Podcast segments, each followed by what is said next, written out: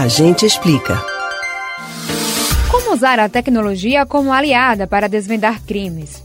O banco de dados de perfis genéticos é uma ferramenta eficiente. A partir do resultado do cruzamento de DNA colhido em cenas de crime com o material genético de um suspeito, a polícia pode elucidar crimes. Mas você sabe o que são e como funcionam os bancos de dados de perfis genéticos e quem está inserido nele?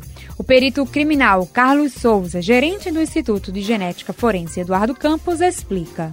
É um sistema de informática que serve para gerenciar e comparar perfis genéticos obtidos em exames de DNA estão inseridos nesse banco de perfil genético de Pernambuco perfis obtidos de vestígios coletados em local de crime, armas que são encontradas em local de crime, manchas de sangue ou outro fluido biológico que possa ser do suspeito ou até mesmo para associar uma vítima ao local.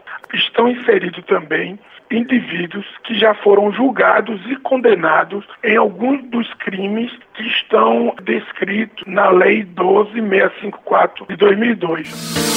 Como o material genético pode ajudar a elucidar crimes e que tipos de crimes ele pode solucionar?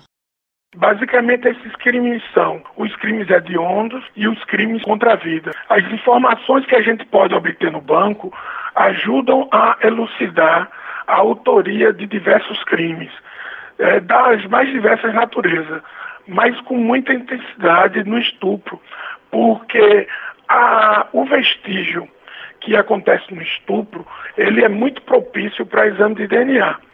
E com a vantagem, você pode associar, através desse banco de perfil genético, um agressor a várias vítimas que porventura tenha sido é, agredida por esse mesmo indivíduo. De onde a polícia recolhe o material genético? Todas essas coletas são realizadas durante as perícias de locais de crimes, e aí são os períodos criminais, ou então as perícias nos corpos das vítimas, sejam elas vivas ou mortas. E aí são realizados pelos médicos legistas. Normalmente, quando a gente fala em local de crime, a gente pode ter material biológico que é o propício para o exame de DNA nos mais diversos suportes. Pode ser, por exemplo, num tecido de uma cama, pode ser no, na própria parede ou no solo, nos mais diversos suportes. Ou então, no corpo da vítima, caso tenha tido contato físico entre a vítima e o agressor. O banco de perfis genéticos agiliza as investigações? Pode interligar crimes? Essa é a grande vantagem do banco de perfil genético. Ele está é, é, integrado a uma rede nacional de bancos de perfil genéticos.